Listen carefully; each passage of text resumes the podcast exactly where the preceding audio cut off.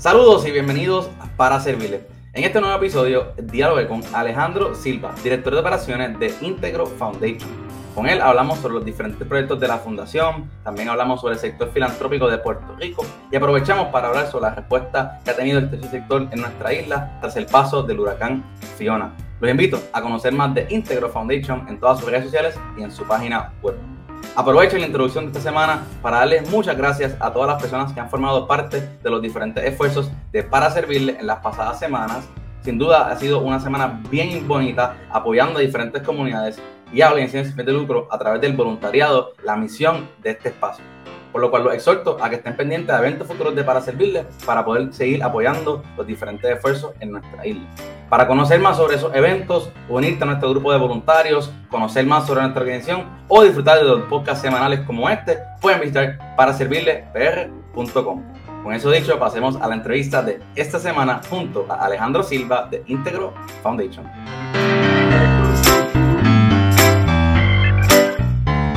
Saludos y bienvenidos a otro episodio de Para Servirle. En esta ocasión me acompaña Alejandro Silva de Fundación Íntegro para conocer la labor de esta organización y también han estado haciendo en las pasadas semanas. Alejandro, bienvenido a Para Servirle nuevamente, ya, que has estado aquí anteriormente en otras facetas. Sí, saludos Jesús, un placer estar aquí de nuevo y, con un sombrero nuevo. Sí, un placer, un placer. Siempre es chévere poder ver cambios y ver a gente que vuelve a nuestro espacio y confiar en nosotros. Que agradecido hablando, ¿verdad? Un poquito, ¿verdad? Comenzando bien el episodio para entender qué es Fundación Íntegro o Íntegro Foundation, ¿verdad? En, inglés, que básicamente lo mismo.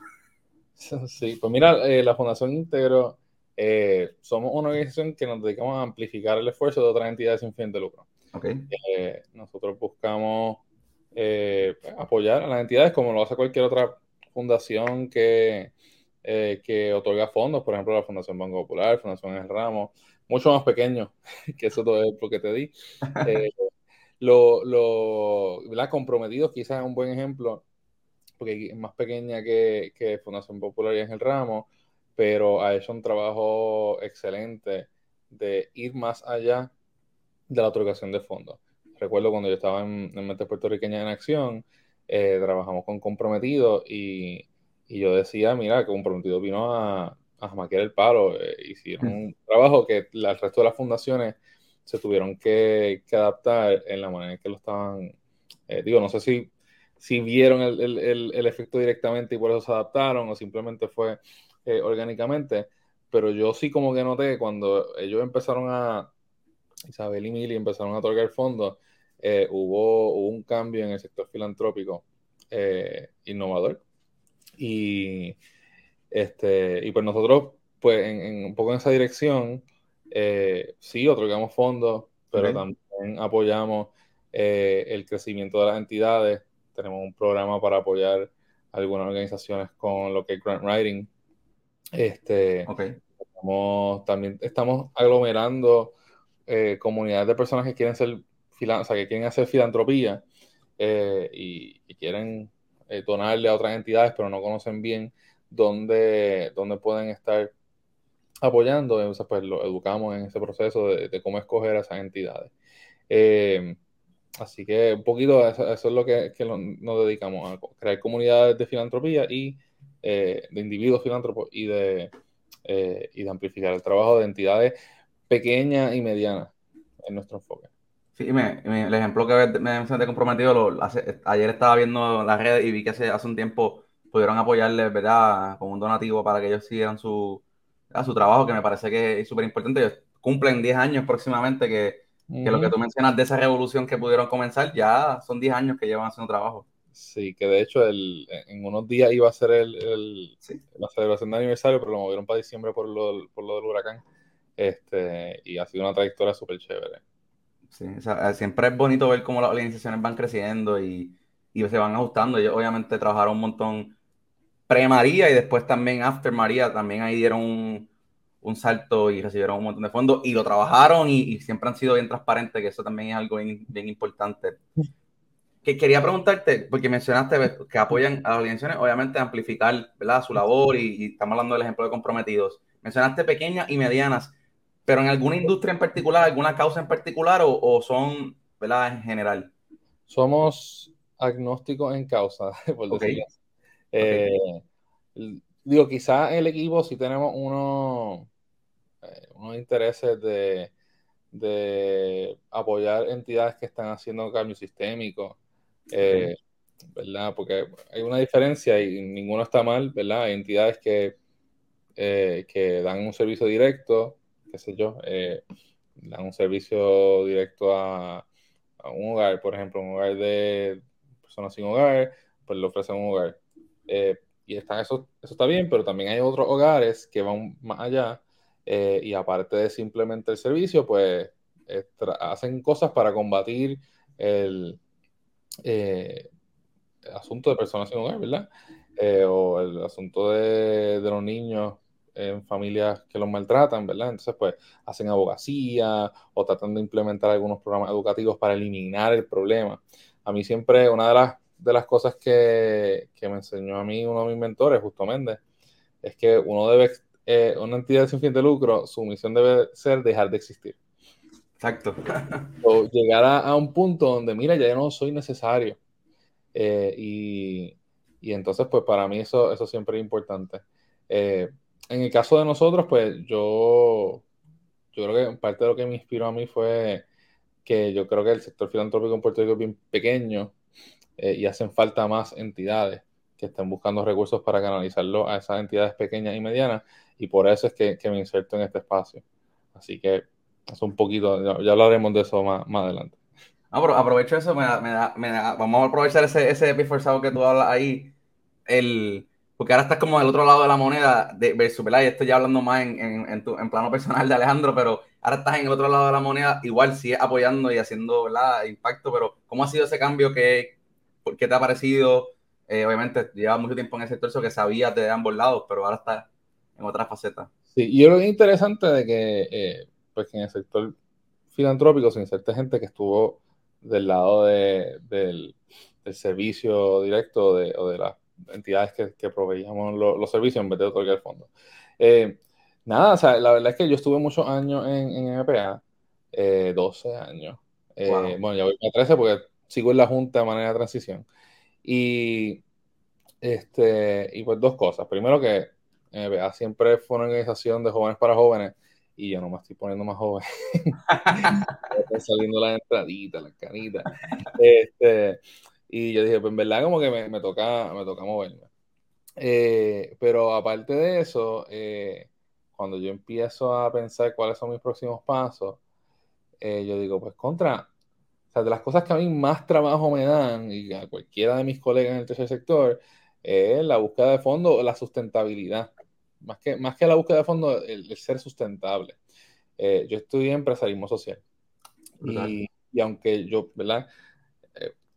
algo que yo pienso que no es bueno en el, en el sector de empresarismo social es que mis compañeros decían, ah, las non-profit tienen que dejar de existir y, convertirse en empresas sociales. O las empresas tradicionales tienen que dejar de existir y convertirse en empresas sociales. Y yo pienso que hay espacio para todo en el espectro.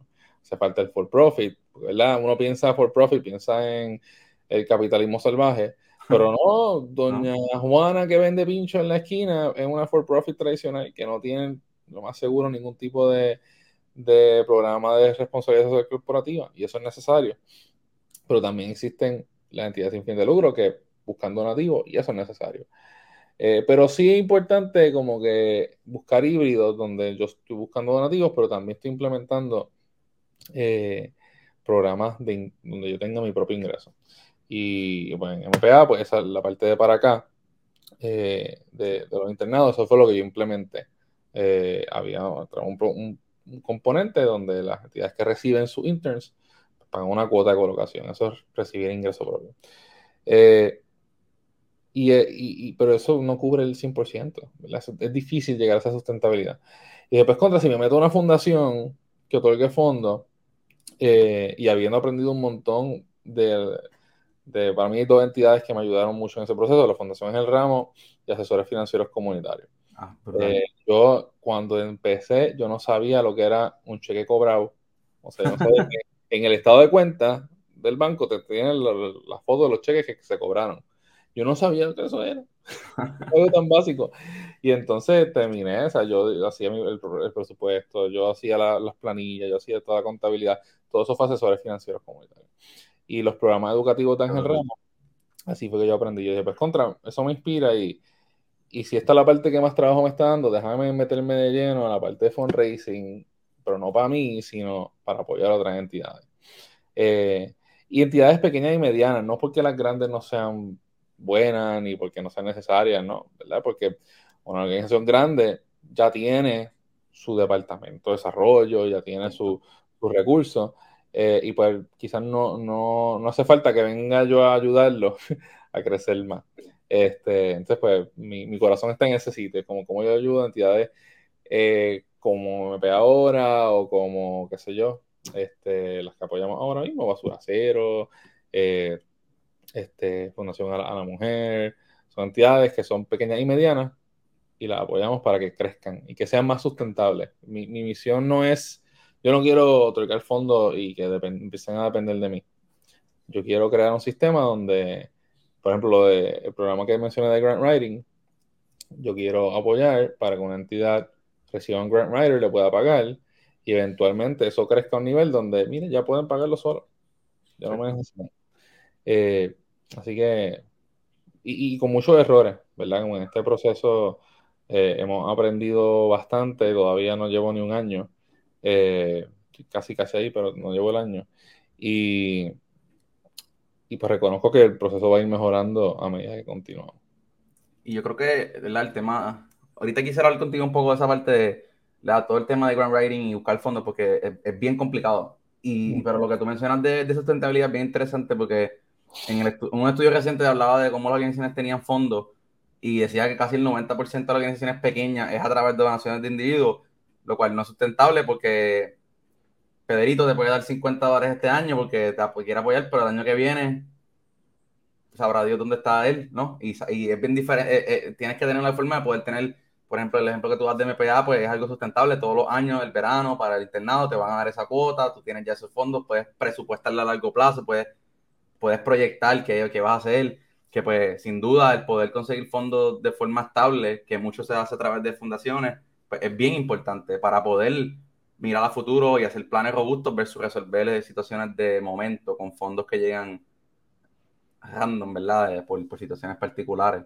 Que pues lo que mencionas es algo bien importante que pues yo creo que pues, no solo a, la gente que ve los episodios, sino también a la misma organización de cómo poder ser más sustentable a largo plazo y crear modelos que no sean pues de este fundraising individual que hicimos este año, estas camisas una vez, como sea algo esa constante. Sí, eh, bueno, pero esas las camisas que tú mencionas, a veces es como que es lo más shiny, pero es lo menos que, te, que, deja. A lo mejor te ayuda a pagar el correo. Este, pero. Y es más problema porque tienes que tener el site de la persona, la dirección. Sí, logística. Entonces tú no cuando tú haces el, el a lo mejor tú no contaste las horas que invertiste en ese proceso y cuando haces la matemática a lo mejor hasta perdiste y no te diste cuenta. Eh, pero mira, eh, el estudio que mencionas, que es el de Filantropía de Puerto Rico, sí. Eh, que menciona, no creo que era el 90, pero era alto. Por ahí. De las entidades que, que recibe, que se nutre de, de donativos de individuos. Pero yo me acuerdo que yo hice la pregunta en el, en el taller de ellos, en la, orientación, eh, y no es que el 90% de los ingresos viene de individuos, es que el 90% reciben eh, donativos de individuos. No es que el de mi budget completo, ah, pues el 90% vino de donativos de individuos. Eso no, no, no, eso no es el caso. Eh, si ese fuera el caso, de hecho, eso no es tan mal. Okay. Eh, sí, tú dices, fulanito, pues a lo mejor me dio 50 pesos hoy, pero el año que viene no puede. Está bien, pero la idea no es que yo tenga un, eh, un donante institucional que me dio 100 mil pesos. Si ese se va, pues estás un boquete. Claro. Eh, pero si tú tienes muchos chiquitos y construiste una base de muchos chiquitos que te dan todos los años, pues fulanito se puede ir y no te hace un boquete tan grande se tendría que ir todo el mundo, pasar algo como María, por ejemplo, o como el COVID, que todo el mundo está apretado el bolsillo y ahí dicen, este año me toca aguantar. Eso sí puede tener un efecto. Pero, pero cuando son muchos donantes pequeños, eso es más sustentable que, que, otras fuentes de ingreso. Y queremos llegar a eso, lo que pasa es que eso toma años claro. crear. Eh, puedes tener una base de participantes, qué sé yo, se gradúan 50 personas de tu programa todos los años y de esos 25 o 20 se, se convierten en donantes recurrentes. Pues te va a tomar años en lo que esa fuente se convierte en algo eh, eh, sostenible o, significativo. Pero eventualmente lo, lo, logrará y eso sí es bueno. Eh, entonces, con lo de grant writing, lo que es que grant writing es posiblemente de lo más efectivo. Lo que pasa es que mucha gente piensa que, se que, el grant writing es sobre redactar. De hecho, hay mucho espacio. Hay mucho espacio ahí. O sea, si, si, alguien está buscando trabajo y redacta bien, esto es un área buena y que paga bien eh, para, para, trabajar. Lo que pasa es que este, a veces es tedioso y no a todo el mundo le gusta. Pero, pero no, o sea, lo que yo aprendí es que la propuesta es una formalidad. Ok. Y cuando tú estás solicitando fondos, tú tienes que construir una relación con tu funder. Y eso es más evidente con los individuos, pero con las fundaciones es lo mismo. O sea, yo, mi, mis fondos principales en MPA eran Fundación Banco Popular y Fundación Ángel Ramos. Pues no es que yo les pedí y se acabó, yo tenía una, o sea, yo conocía y hablaba personalmente con, eh, perdonen el perro que empezó a ladrar ahí, este, con Beatriz Polheimus, eh, con Laura López, que son las directoras ejecutivas de, de las fundaciones. Este, hay entidades con las cuales no pude colaborar, pero también estaba construyendo esa relación para, para eventualmente. Eh, y eso es súper importante. Eh, con Es un voto de confianza, tú sabes que si no, el papel puede decir mucho, pero el conocer de primera mano, ahí es que ellos pues tienen esa confianza de poder dar los fondos. Sí, en Puerto Rico hay como 15.000 organizaciones sin fin de lucro. Todas están buscando del mismo, por eso es que yo pienso que el, que el sector filantrópico tiene que, crecer, pues todas están buscando del mismo pastel, o sea, hay que agrandar el bizcocho para todo el mundo. Eh, en vez de estar compitiendo todo. Hay, una negocio, hay un concepto que, se llama el mar rojo versus el mar azul. Okay. El mar rojo es un mar que es grande, pero hay tantos pescadores que ya está lleno de sangre. Y el mar azul es un mar más pequeño, un lago o algo así, pero que hay pocos pescadores y entonces hay espacio para todo el mundo. O sea, hay que buscar esos, esos blue oceans. Eh, no, te iba a preguntar rápido. Mencionaste que el sector filantrópico, eh, ¿verdad? En Puerto Rico tiene que crecer. No tiene que ser número exacto, pero como cuántas fundaciones más o menos que tú sepas hay en Puerto Rico. Has mencionado algunas y me vienen a la mente dos o tres más, pero no llego a más de 20, yo creo, ¿no? No, no creo que llegue a 20. Digo, puede que llegue a 20 si cuentas como que la fundación de un individuo eh, que no mucha gente conoce, o la fundación de una compañía que, que no se dedica a eso. Eh, pero así institucionalizada, bueno, yo no me sé el número, pero si entra a Filantropía a Puerto Rico, eh, y de hecho no todas las que están ahí son de Puerto Rico, con algunas de afuera que aportan aquí, pero no, no llega a 20.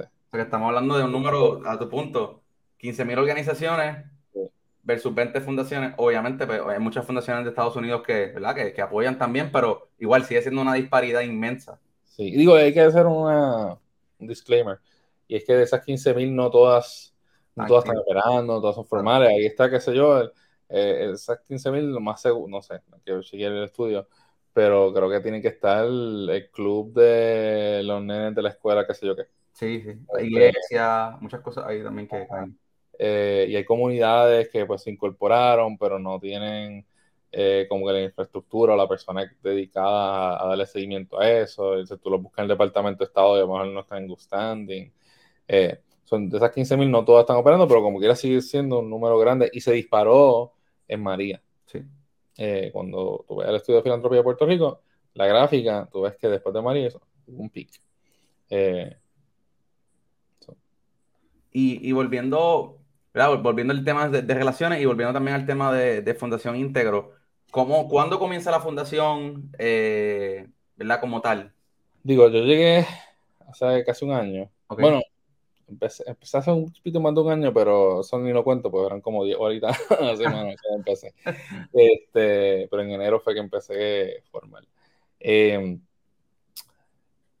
pues no me sé la historia súper completa, pero de lo que, de lo que he aprendido, eh, en el 2015 creo que fue, eh, una abogada, okay.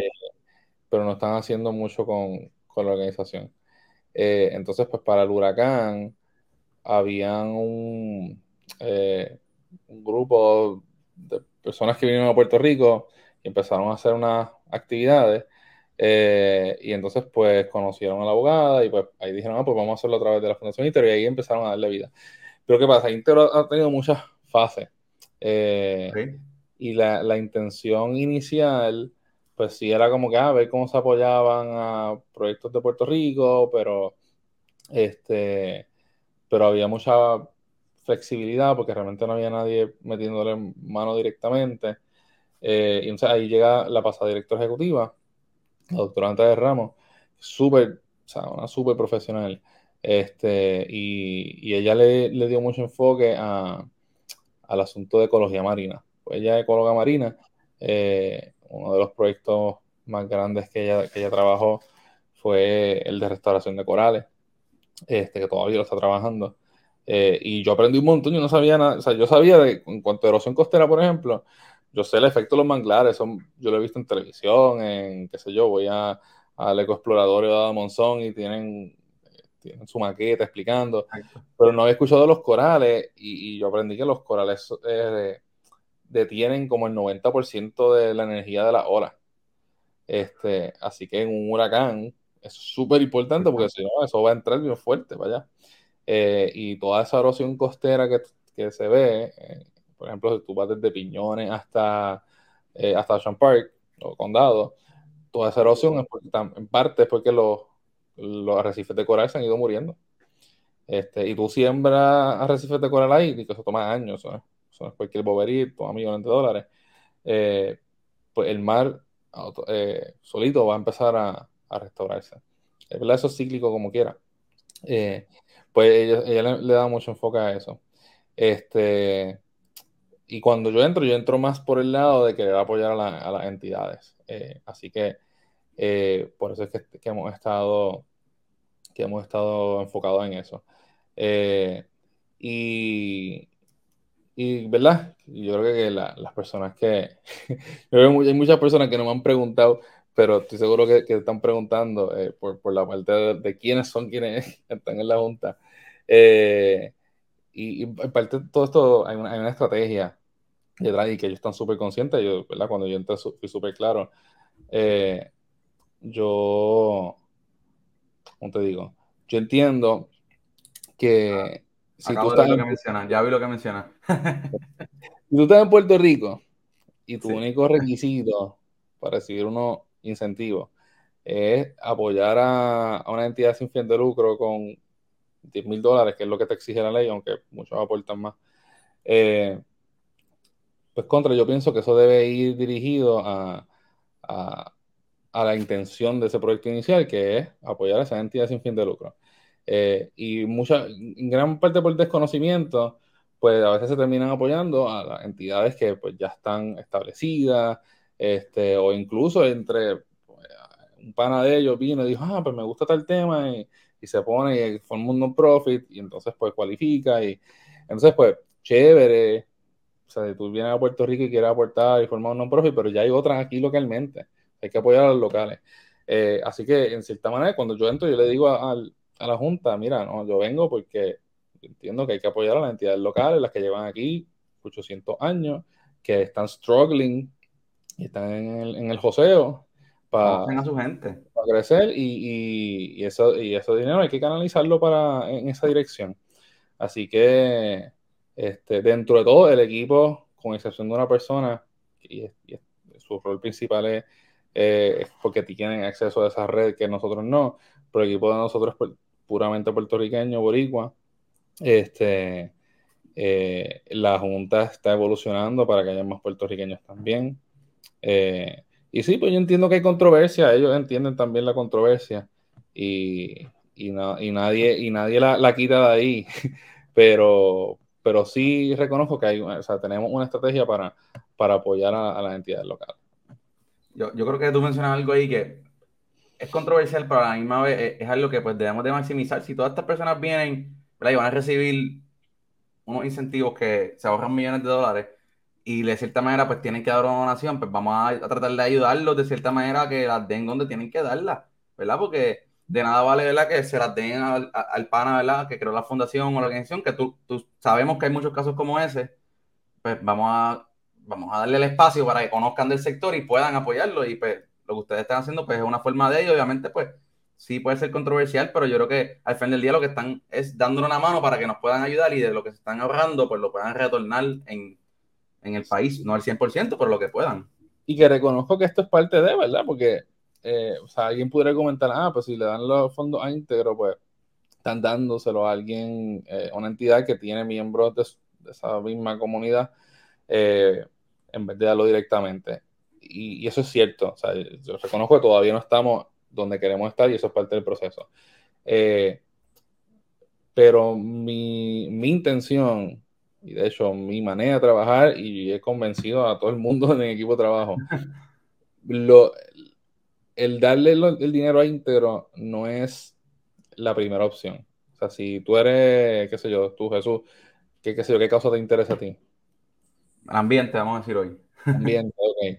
Pues, qué sé yo, eh, basura cero. Eh, o, este, o, el puente. Usar esos dos ejemplos. Pues yo diría, Jesús, mira, ¿te interesa el ambiente? Pues, opción uno, darle dinero directamente a ellos. Porque tú haces eso, tú creas la relación permanente con esa entidad. Exacto. Eh, y, lo que buscamos es eso, es que las, personas que van a hacer el donativo en ese proceso de búsqueda aprendan de las entidades y, y, las apoyen directamente. O sea, la idea aquí, como te dije ahorita, la misión es no, no tener que existir. Y eso lo logramos cuando se cree la infraestructura o el network donde ya estén apoyando directamente, conozcan bien el ecosistema local. Ah, que no tengo tiempo, esto, ok, pues está bien. Pues en lo que, en lo que llegamos al punto de, de, de que you care enough para, para investigar. Para investigar o que el proceso que encuentras, porque o sea, tampoco es como, o sea, te pones a investigar 100 organizaciones, tienes que saber como tú, que están entrevistando todo el tiempo entidades sin fin de lucro. Eh, pues en ese proceso, en lo que llega a ese, punto, en lo que descubres cuál es la entidad, pues está bien. Pues tenemos esta la manera que trabajamos, hacemos unos fondos por, por, por área de interés y entonces pues vamos otorgando. Eso sí, hay, una dinámica que, que, era más común antes que ahora, eh, y en parte porque we've been calling it off, eh, es que a veces decían, ah, pues te voy a dar los chavos para que se lo dé a esta entidad. wow, no. Primero que eso no, eso no es legal.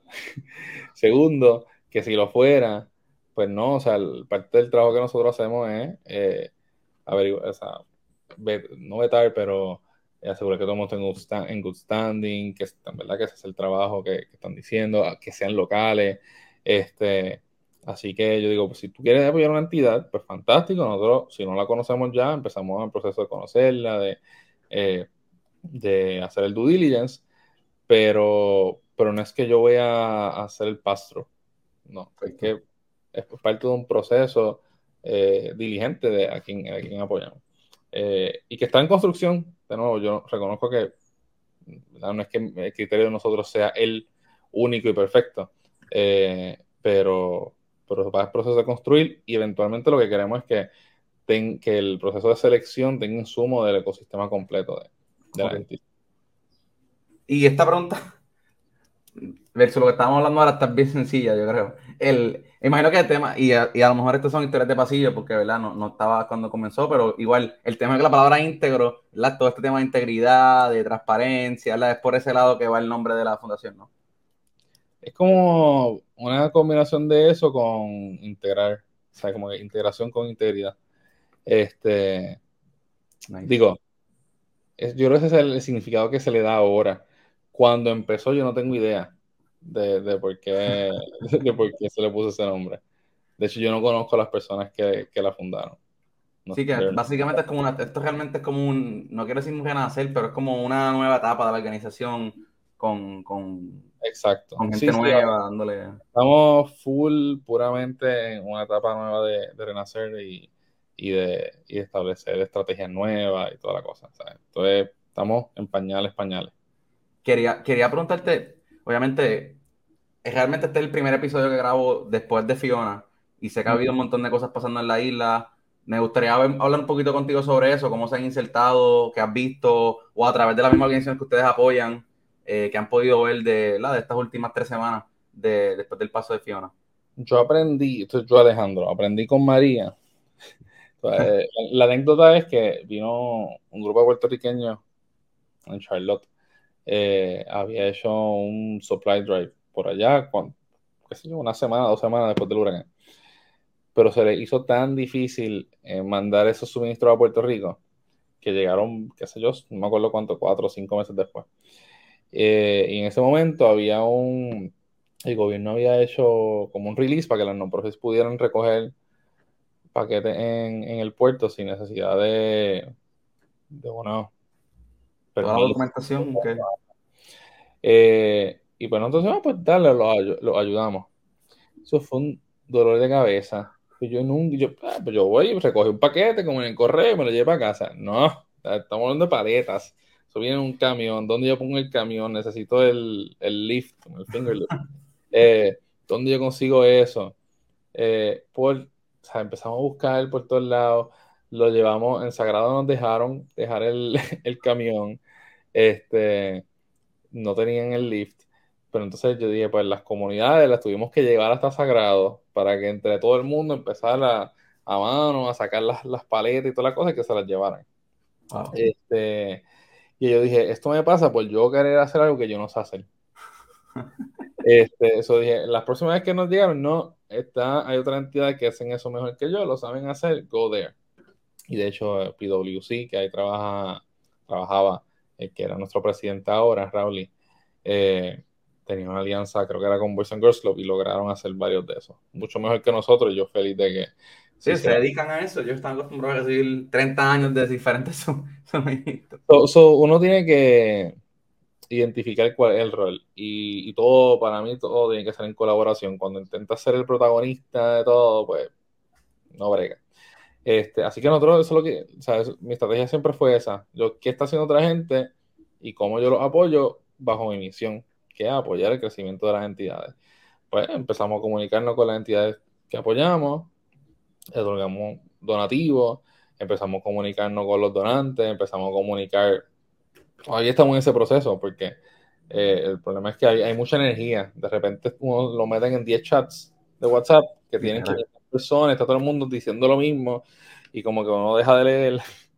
Este, y, quieren tener una información que todavía no existe. Es como que, ah, ¿a dónde quiere apoyar yo? Brother, las comunidades están saliendo de la inundación, todavía no han hecho el assessment de que necesitan. Hay que darle break a la gente desesperada, pues quiere tener la respuesta ya.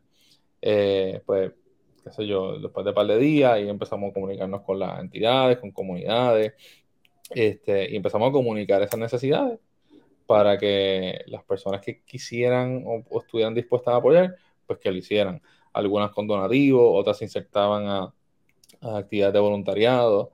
Este, eh, y eso, en eso es que nos hemos enfocado, en canalizar información a gente que pueda apoyar eh, y, otorgar, en este caso, donativos a, esos proyectos. Que todavía estamos en proceso, o sea, tenemos unos fundraisers que no, que no han sucedido todavía y van a ser 100% para dárselo a, las comunidades que, eh, están trabajando Relief. ¿Y, tú piensas que, porque ahora mencionaste algo bien interesante que yo también he visto. Cuando María, pues yo no estaba tan insertado en el espacio, era más un voluntario que cuando pude, pues ayudé y, y, y, fui a diferentes comunidades, etcétera. Pero ahora, no sé si es porque estoy en mil chats, como tú acabas de mencionar, y mil cosas, pero como que siento mucha energía que hubo dos semanas después del huracán estaba todo el mundo bien activo, todo el mundo quería ayudar, estaba, todo el mundo estaba, como dicen en inglés, eager to help, tú sabes. Pero ahora ha bajado un montón, siento por lo menos. Y entonces como que, ¿tú crees que eso tiene que ver mucho porque pues, todo lo que pasó en María, los terremotos, en la pandemia, pues la gente ahora cada vez que va lo quiere ayudar? Hay muchos ¿Cómo tú lo ves esa parte? Hay muchos factores. María despertó un sentido de solidaridad que no había aquí hace muchos años. Eh, y a la gente le gustó, en parte, ¿no? ¿verdad? Ayudar. Claro. Eh, que pasa, María fue tan fuerte que eso duró mucho más. Pero también pasó lo mismo. hubo un momento donde, cuando empezaron, cuando abrió, abrió la oficina, abrió la universidad, o sea, para mí eso fue clave. La población de nosotros era los universitarios. Cuando abrió la universidad, nuestra brigada hicieron y de repente cambió la población y las brigadas eran de turistas que venían a Puerto Rico y querían hacer voluntariado ese fin de semana. Hicimos él y nos dimos cuenta es que, espérate, como que primero ya no estamos desviando la misión, estos son personas que vienen, ay, sí, que tienen la intención de apoyar, pero vienen más con la intención de quiero tirarme la foto ayudando a realmente esa intención, o sea, como que ahí paramos. Eh, y ese ciclo, pues, se repitió con los terremotos, eh, pero igual duró poco porque la gente tenía que seguir trabajando, yo, creo que duró como dos semanas, las, eh, o tres semanas. Las personas que siguieron usualmente son las personas que están insertadas en grupos de apoyo. O sea, porque trabajan en una entidad sin fin de lucro, o porque son parte de un comité comunitario, o son parte de un grupo de voluntariado. Esa gente se mantuvo activa más tiempo y todavía siguen activa más tiempo ahora. Pero sí, sí, sí, ya el hype pasó. Eh, sí, ya pasó, ya lo veo en los chats, ya no, ya no están explotándome eh, los notifications que lo apagué por un tiempo. Pero, este, pues sí, hay dos o tres grupitos que cuando pasa algo, se enteran de algo, lo postean. Eh, y eso no es malo, porque entonces con menos energía visibilizas mejor unas cosas. Si tú tienes un solo mensaje, pues la mayoría de la gente lee ese mensaje que si tiras 100, pues la gente es como que, wow, ¿qué hago? Empiezo a buscar, no sé dónde sentarme. Eh, y, y, es más organizado. Sí, te, da tiempo a como que hacer un poco más de investigación, prepararte versus recibir 10 mensajes que tú estás, pues, tengo que hacer algo, ¿qué hago? Y te va rápido y maybe hace algo un momento, pero no es a lo mejor al nivel de ese rollo de versus este fin de semana y tienes tres días para prepararte, para ayudar, versus mañana vamos, esta brigada busca suministro, el camión. Sí, reconozco que la debilidad de eso es que las organizaciones y las comunidades que están más organizadas son las que van a a, lograr esa recuperación más completa. En María, yo creo que la organización que mejor trabajo para su comunidad fue PESE. o sea, PESE ya llevaba una trayectoria grande, o sea, tenían la capacidad de organizarse.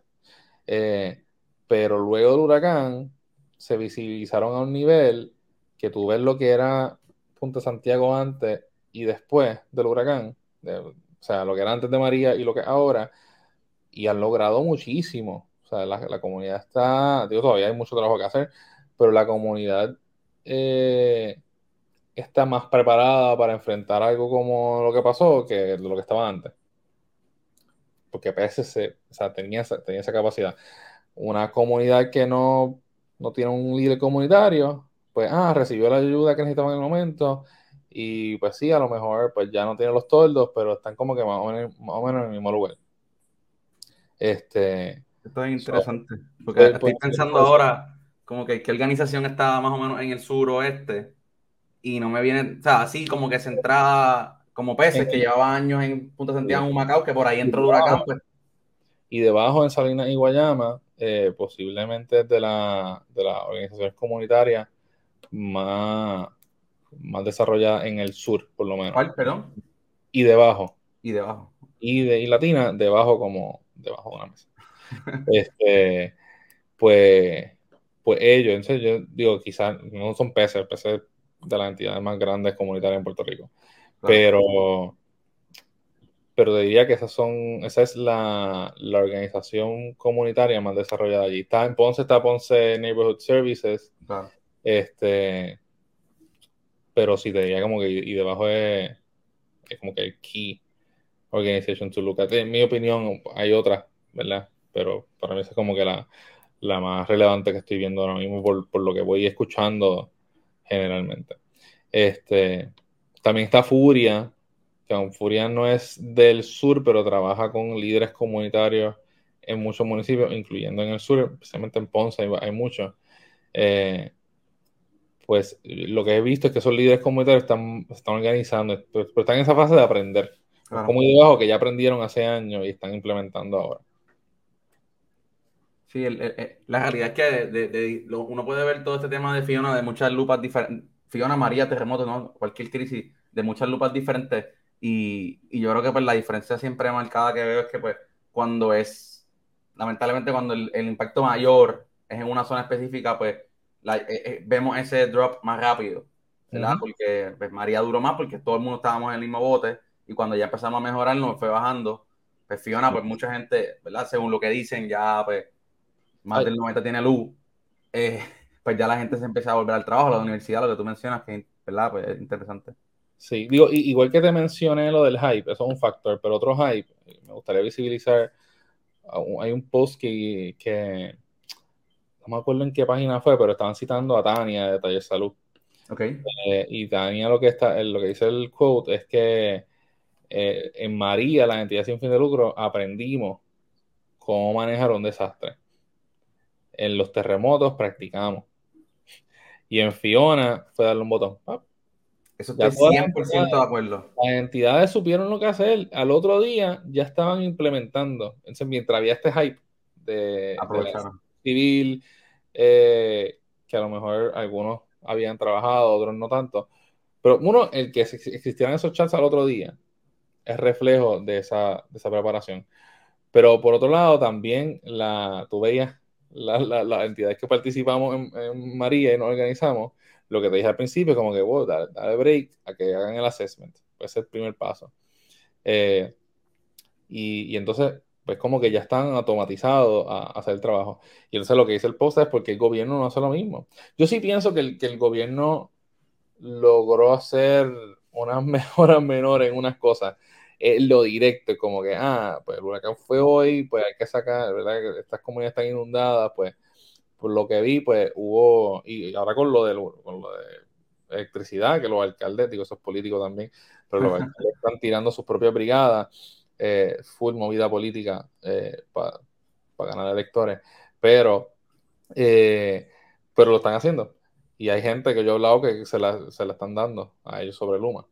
Eh, eso sabe que dárselo, pero ciertamente todas no están tan preparados como debería estar. Yo pienso que parte de eso es que no es el, mismo gobierno que estuvo en María. También. Hay, hay, puede que hayan alcaldes que estuvieron ahí, pero hay otros que son nuevos, hay gente en gobierno que es nueva, eh, y ese, eh, gente en la entidad sin fin de lucro, la mayoría son las mismas, pero en el gobierno no, necesariamente, está ese, ese turnover.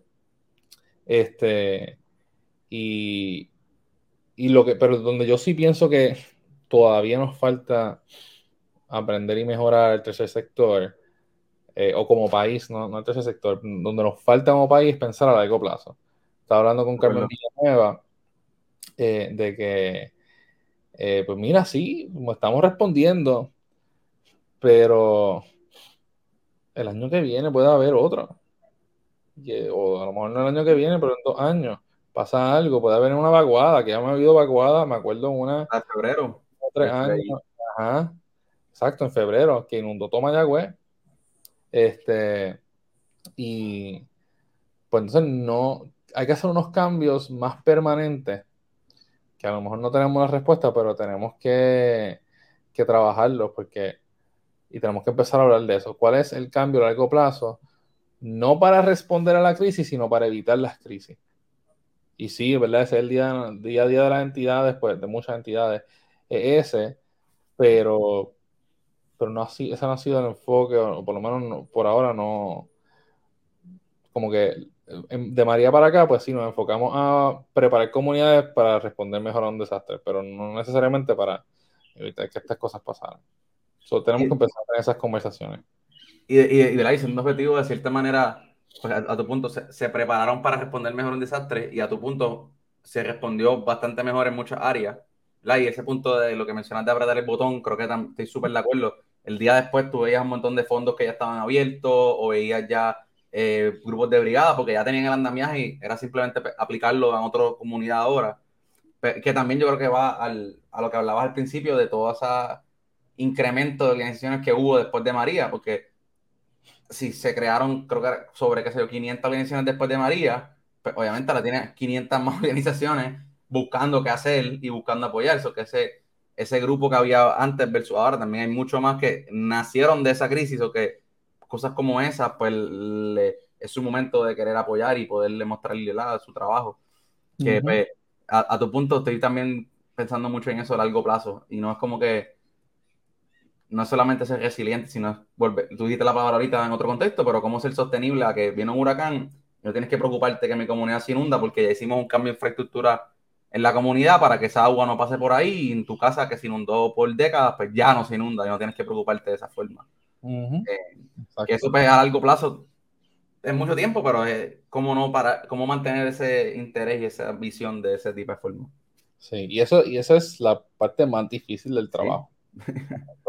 no, hay duda. Este, pero yo pienso que, yo pienso que lo que nos, para los que nos preparamos estos cinco años lo hicimos. Sí. Este, no quería usar la palabra resiliencia porque ya está quemada. Sí, yo sé. Pero, eh, pero sí, para eso nos preparamos, para, ser más resilientes eh, en un caso como este, pues, pues it shows, ¿verdad? Un centro comunitario que ahora tiene una planta eléctrica, una cisterna y una estufa de gas, puede ayudar a esa comunidad mejor cuando pasa esto. Eh, y, y, eso, pues sí, eso funcionó, pero no nos podemos quedar ahí. Sí, estoy de acuerdo. Y Alejandro, para ya casi acabando, te quería preguntar, ¿verdad? Mirando a futuro, eh, obviamente estamos hablando mucho de, ¿verdad? de todo este tema de, de, le iba a decir, no la dije, de, ¿verdad? de cambio futuro, de ser un poco más... Oye, perdón, la palabra no es mala. No es culpa de una palabra, la palabra no tiene vida. Pues el, eh, el, problema es cuando se sobreusa y la usan para politiquear y, y para otras cosas, ¿verdad? Eh, no pienso, yo, no, yo no soy de los que piensan que la palabra no se puede usar porque ahora tiene que ser un tabú. No, no, Pero, este, pero que no es como que no es, todo resiliencia para aquí, resiliencia para allá. Eso no es. Que la escuchamos por tres años. Yo creo que este mundo. Sí, sí, sí. Pero, pero mirando, o sea, mirando a futuro, ¿no? Y pensando, ¿verdad? Obviamente hablamos un poquito ahora del tema de Fiona, pero pensando en general de lo que hemos hablado de, de Fundación Íntegro que, que están trabajando a futuro mirando todo este tema de, de, apoyar a las organizaciones, todo el tema de, la, de los fondos y todo el tema de, la de grant writing. ¿Cómo lo que está pensando para el futuro? Ya estamos casi en el 2023 que, eh, de cara a ese nuevo año.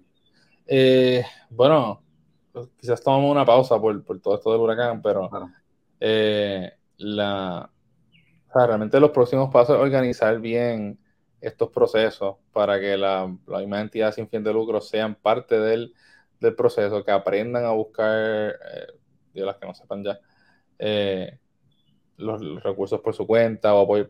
Más que eso, perdón, es que aprendan porque ya saben, pero ayudarle a construir la infraestructura para facilitar ese proceso. Eh, grant writing, emprendimiento social, ¿verdad? Cada entidad va a definir a su propia manera cómo es que lo hace. Estamos viendo queremos abrir un centro de apoyo para non-profits eh, y todavía no sabemos dónde, pero queremos buscar que sea un centro comunitario o no un centro comunitario, pero que, que esté apoyado por, por, una comunidad. No es que yo no quiero abrir un edificio. Eh, no sé si escuchas un perro, pero se pusieron a pelear ahí. Se pusieron a En mal momento. Este, pero nada, o sea, yo quiero asegurarme de que no es que yo voy a abrir un edificio para tener nuestra oficina y que ahí es que va a pasar todo. No, no, no. Quiero buscar un espacio donde ya están ocurriendo cosas comunitarias, apoyar esos, esas comunidades y traer a las otras entidades, apoyarlas desde ahí para que también puedan ayudar a un ecosistema. estamos mirando dos o tres espacios, pero todavía no, hay nada concreto, o no puedo, no puedo decir nombres. Porque... y ¿verdad? Si alguien, y mirando desde cómo, cómo ayudar a Integro, si alguien ve este episodio y dice, pues mira, yo quiero ayudarles porque lo que están haciendo me, me llama la atención, va alineado a mis intereses, eh, ¿cómo, ¿cómo, pueden ayudarles?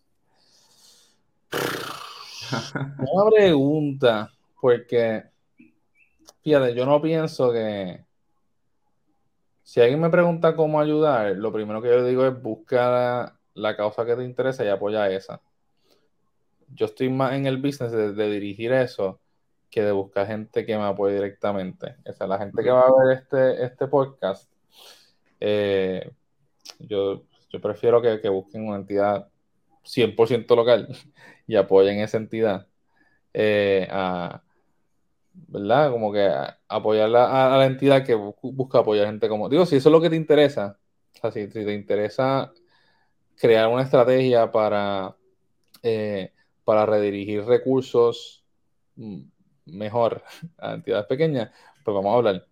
Eh, y, sabes como que una conversación bien, bien, bien estratégica, porque reconozco que, o sea, yo, yo, no, estoy, yo no estoy aquí para quitarle recursos a nadie para dirigirlos como yo quiero, ¿no? Al revés, yo en todo caso lo que busco es buscar una población, que estoy seguro que no es la que, va a ver este podcast, eh, para, para, dirigir, para redirigir esos recursos y, que se usen mejor para el país.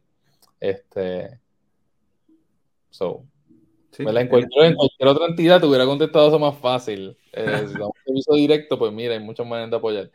Pero en esta, yo precisamente lo que busco es, que no, es que, todo el mundo esté apoyando a, las causas de, of their choice. Me parece que es una respuesta muy parecida a la que yo también daría, como que no, busca, busca, busca la cosa que te interesa y apóyala y, y síguela y ve, y ve lo que ellos hacen y únete como voluntario también, o sea, lleva tu, tu, donativo también más allá, que, que, que, puedas ver lo que estás haciendo, lo que estás donando, lo puedas ver en acción, que para mí eso yo siempre he dicho que es bien importante. Alejandro, eso sí, que lo sigan en las redes, visiten la página web para que por lo menos sí conozcan ¿no? de lo que están haciendo. Eso sí.